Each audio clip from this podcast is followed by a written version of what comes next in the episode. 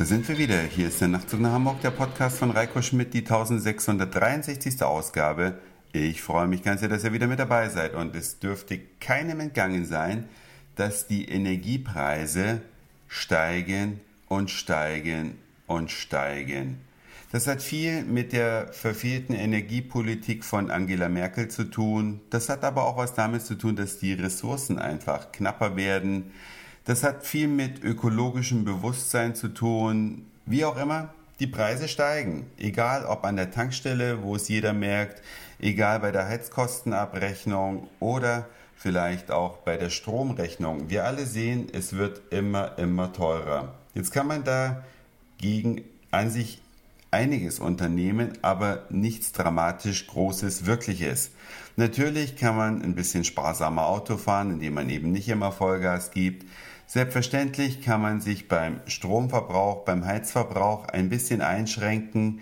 Natürlich kann man auch den Stromanbieter wechseln und zu so gucken, vielleicht gibt's ja einen günstigeren, der dennoch ökologisch Strom erzeugt, CO2-neutral und die Umwelt dabei ein bisschen schützt. Aber im Großen und Ganzen werden die Kosten einfach immer weiter steigen. Es wird nicht passieren, dass die Preise nochmal sinken. Also kann man eigentlich nur noch den Energieverbrauch einschränken, wenn man eine echte Ersparnis haben möchte.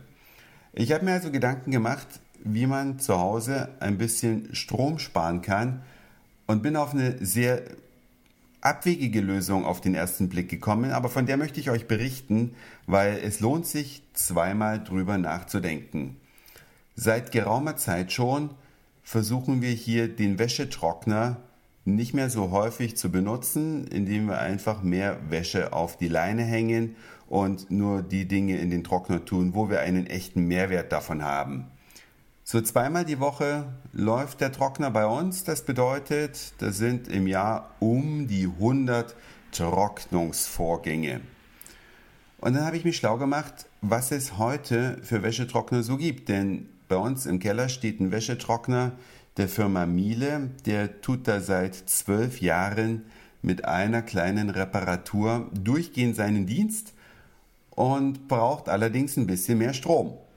Jetzt habe ich geschaut, die aktuellen Modelle, besonders die mit Wärmepumpentechnik, das ist ein ganz großer Unterschied zu den Kondensat- und Ablufttrocknern, die es manchmal so gibt. Ein Ablufttrockner, das sagt der Name schon, der pustet also die warme, feuchte Luft einfach nach draußen, also außerhalb des Gerätes. Man muss dann den Schlauch ins Fenster hängen, wenn man das in die Umwelt rausschießen möchte. Aber die brauchen irre viel Strom, aber auf diese Art und Weise wird die Feuchtigkeit aus der Wäsche nach draußen transportiert. Bei einem Kondensattrockner wird die warme Luft also kondensiert, sodass das Wasser in dem Auffangbehälter landet, den man nach dem Trocknungsvorgang auskippt.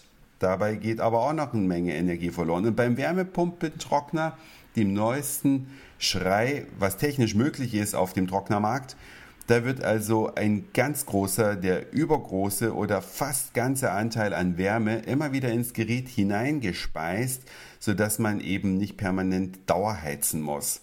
Und das spart pro Trocknungsvorgang, und das könnt ihr euch im Internet, wenn ihr Google ein bisschen bemüht, 65 Cent an Strom. Das heißt, der oder ein Wärmepumpentrockner, so muss ich es ja sagen, wir haben noch keinen, braucht also pro Trocknungsvorgang circa 65 Cent weniger Strom. Sind bei 100 Trocknungsvorgängen im Jahr glatte 65 Euro.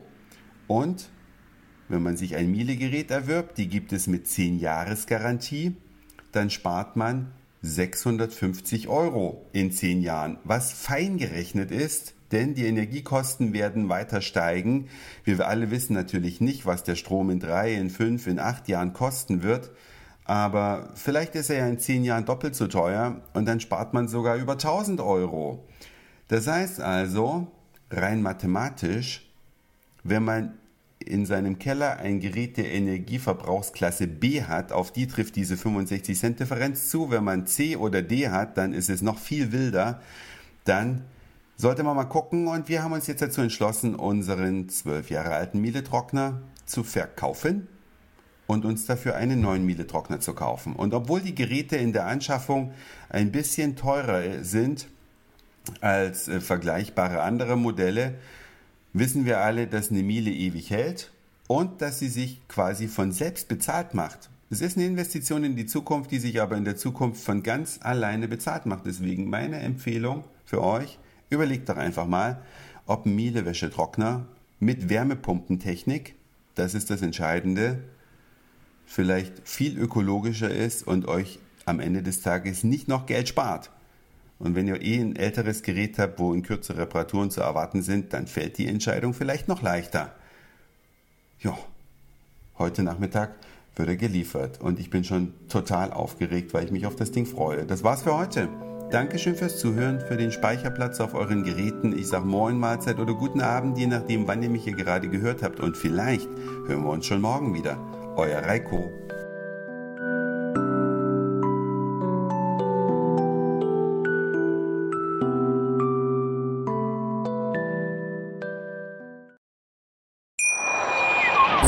Schatz, ich bin neu verliebt. Was?